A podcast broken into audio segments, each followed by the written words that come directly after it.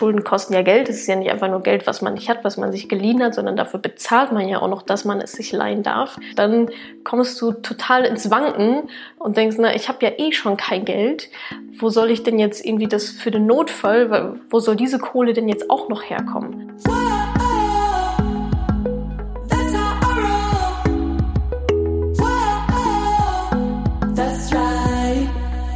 Salü, ihr Money Pennies. Es ist mal wieder Zeit für einen neuen Podcast. Toll, dass ihr mit dabei seid. Heute werde ich euch ein wenig knallhartes Finanzwissen unterjubeln. Spaß, so knallhart ist es natürlich gar nicht. Ich werde wie immer sehr sanft zu euch sein. Es geht heute um nichts Geringeres als die wichtigste Kennzahl für deinen Vermögensaufbau. Nein, das ist nicht dein Gehalt, auch nicht deine Ausgaben und auch nicht deine Sparrate, sondern dein Nettovermögen. Denn allein dein Nettovermögen ist ein verlässlicher Indikator dafür, wie es um dein Gesamtvermögen steht. Was das Nettovermögen genau ist und was der gute Johann Wolfgang von Goethe damit zu tun hat, das erfährst du jetzt. Viel Spaß dabei. So, los geht's in diesem Teil Status Quo mit der allerwichtigsten Kennzahl, die du kennen musst. Also eigentlich ist das die einzige Kennzahl, so richtig, die du kennen und an der du dich vor allen Dingen auch orientieren solltest. Das ist das sogenannte Nettovermögen, auf Englisch auch Net Worth. Was ist dieses Nettovermögen eigentlich und warum ist das so wichtig? Ich habe schon gesagt, es ist die einzig relevante Messgröße, denn das Nettovermögen bestimmt letztendlich dein Vermögen. Also was hast du wirklich? Hast du mehr Vermögen als Verbindlichkeiten, also mehr ja, Vermögenswerte, also Werte, die etwas wert sind, wenn du sie A verkaufst oder B, die halt Cash zu dir bringen? Oder hast du mehr Verbindlichkeiten, also Schulden irgendwo noch aus dem Studium oder irgendwelche Konsumkredite und wenn man das dann in Waage bringt, also von welcher Seite habe ich mehr? Habe ich mehr Gutes oder habe ich mehr Böses? Letztendlich plakativ gesprochen. Daraus ergibt sich dann das Nettovermögen. Und wichtig ist einfach zu wissen oder auch ja zu wissen und zu sehen, wie groß ist denn auch der Abstand zwischen den beiden. Also habe ich sehr viel mehr Vermögen als Schulden, dann bin ich total auf der sicheren Seite und ready to go. Oder ist es eher so ganz knapp drüber und ein bisschen gemogelt? Oder habe ich eigentlich viel mehr Verbindlichkeiten, also viel mehr ja, Schulden als Vermögen, was natürlich eine gefährliche Situation ist. Denn letztendlich geht es bei dem Nettovermögen um Sicherheit und auch um ja, finanzielle Sicherheit und auch um finanzielle Freiheit. Denn in dem Moment, wo du mehr Vermögen hast als Schulden, da, das, da passiert ja was. Das heißt also im Fall, im Worst Case, keine Ahnung, du verlierst den Job oder irgendwas, hast du etwas an deiner Hand auf deinem Konto oder irgendwie in Immobilien oder auf dem Aktiendepot, das du zu Geld machen kannst. Entweder dadurch, dass du es verkaufst oder dadurch, dass du sagst, Mensch, das ist halt ein System, das bringt mir immer wieder Geld zu mir. So eine Art passives Einkommen, worüber wir ja schon gesprochen hatten. Und das ist natürlich ein, eine komplett andere Situation, als wenn du Schulden hättest. Stell dir mal vor, du hast, vielleicht ist es ja auch so, dass du mehr Schulden hast als als Vermögenswerte, die ja auch noch Geld kosten, also Schuldzinsen. Ja, also das Schulden kosten ja Geld. Es ist ja nicht einfach nur Geld, was man nicht hat, was man sich geliehen hat, sondern dafür bezahlt man ja auch noch, dass man es sich leihen darf.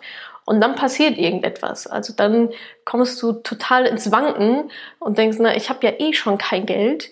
Wo soll ich denn jetzt irgendwie das für den Notfall, weil vielleicht hast du auch gar keinen Notgroschen, wo soll diese Kohle denn jetzt auch noch herkommen? Und deswegen ist es so, ja so, so wichtig mal zu gucken, wie hoch ist eigentlich mein Nettovermögen? Was habe ich eigentlich und was habe ich auch von Wert? Denn wir hatten ja ganz am Anfang auch schon mal das Thema, nur weil jemand viel Geld verdient, heißt das noch lange nicht, dass er ein großes Vermögen hat. Ja, jemand kann 100.000 Euro im Jahr oder meinetwegen auch im Monat verdienen und haut das alles so, wie es reinkommt, wieder raus. Und dann ist das Nettovermögen trotzdem nicht ausgeglichen oder ja, nicht, nicht positiv bestimmt. Und da wird's dann halt gefährlich. Und deswegen ist es egal, wie viel du verdienst ähm, oder wie viel du auch mal verdienen wirst oder auch quasi nur deine Ausgaben braucht man sich auch nicht angucken, sondern du musst wissen, wie ist mein Nettovermögen, habe ich mehr Vermögenswerte oder habe ich mehr Schulden und wie ist das Verhältnis? Wie groß ist die Lücke dazwischen? Denn natürlich ist unser Ziel, das Nettovermögen richtig schön positiv hochzuschrauben, immer mehr Vermögenswerte anzuhäufen, die uns dann passives Einkommen bescheren, die man dann verkaufen kann, um wieder Geld zu einem zu holen. Ähm, also die Seite immer weiter wachsen zu lassen und die Verbindlichkeiten, die Schulden natürlich immer weiter runterzudrücken, weil Schulden sind nicht gut. Die sind also böse Schulden, ja, Konsumschulden beispielsweise. Das sind so böse Schulden, die ich wenn ich davon rede, wenn ich irgendwie sage, gute Schulden, dann kann das zum Beispiel ein Kredit für eine Immobilie sein, die du dann vermietest. Das sind, das sind gute Schulden, das ist ein guter Kredit, weil du den Kredit dafür benutzt, um Vermögen aufzubauen. Das ist nochmal was anderes, als wenn du zum Mediamarkt gehst und dir einen Fernseher für 5000 Euro finanzieren lässt. Ja, davon hast du nichts. Das ist dann wieder Ballast, das, ist, das sind dann Konsumschulden und die sind nicht gut. So, zurück zum Nettovermögen. Das ist die an sich wichtige Kennzahlen. Das nochmal ein bisschen ja, schöner auszuschmücken. Ähm, es gibt dieses Zitat von Goethe, was ich mir total professionell hier aufgeschrieben habe. Der gesagt, zwei Dinge sollen Kinder von ihren Eltern bekommen. Wurzeln und Flügeln. Fand ich eigentlich ganz schön. Und das kann man auch auf, ja, auf die eigenen Finanzen letztendlich ummünzen. Wurzeln, was machen die? Also wenn du den Baum anschaust, Wurzeln, ja, der, der braucht Wurzeln zum Stehen. Und der braucht Wurzeln, wenn es mal richtig windig wird, damit er nicht direkt umklappt. Ja? Also das ist das absolute Fundament. Die geben Halt.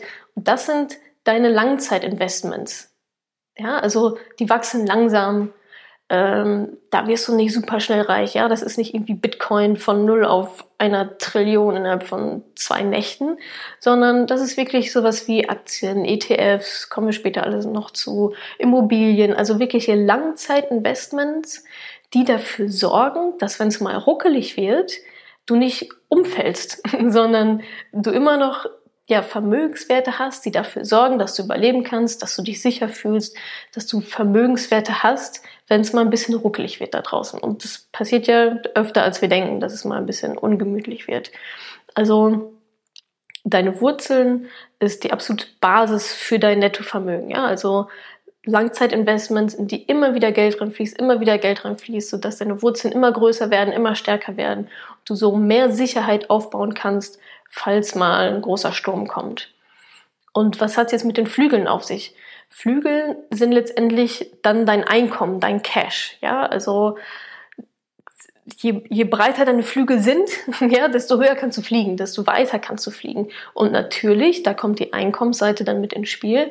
Natürlich wenn du mehr Geld verdienst und dieses Geld dann einigermaßen schlau in deine Wurzeln überführst, in deine Langzeitinvestments, dann ist das Einkommen natürlich super wichtig. Natürlich kann ich viel mehr Geld in meine Wurzeln investieren, wenn ich 10.000 Euro verdiene und nur 1.000 Euro im Monat zum Leben brauche, als wenn ich 1.500 Euro verdiene und 1.000 Euro dafür zum Leben brauche. Das heißt, die Wurzeln und die Flügel, die müssen zusammenwirken. Das eine funktioniert nicht ohne das andere. Ja, also du kannst keine Wurzeln haben, du kannst die Wurzeln nicht nähren, nicht wachsen lassen. Wenn du nicht die Flügel hast, dann dein Einkommen, das Geld erstmal reinkommt und bis zu deinen Wurzeln gelangt.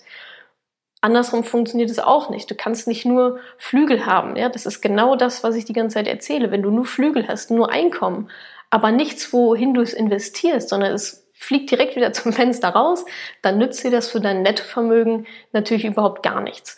Also, was gilt es zu merken? Nettovermögen ist die ja letztendlich wichtigste Kennzahl überhaupt. Sie zeigt dir an, ob du mehr Vermögenswerte oder Schulden hast. Wir wollen natürlich Vermögenswerte. Wie, was sind die Mechanismen hinter dem Nettovermögen? Das sind einmal die Wurzeln, also deine Langzeitinvestments. Und auf der anderen Seite aber auch die Flügel, also das Cash, das reinkommt, damit du deine Wurzeln überhaupt nähren kannst. Und im nächsten Schritt schaust du dir jetzt natürlich mal an, wie es da so um dich steht. Und ich zeige dir genau, wie man das machen muss. Danke, dass du diese Podcast-Folge angehört hast. Wenn dir mein Podcast gefällt, abonniere ihn doch einfach mal direkt, damit du keine neuen Folgen mehr verpasst. Und hinterlasse auch super, super gerne eine Bewertung. Das würde mir wirklich sehr viel bedeuten. Also fix abonnieren, gerne direkt bewerten. Vielen, vielen Dank und bis zur nächsten Folge.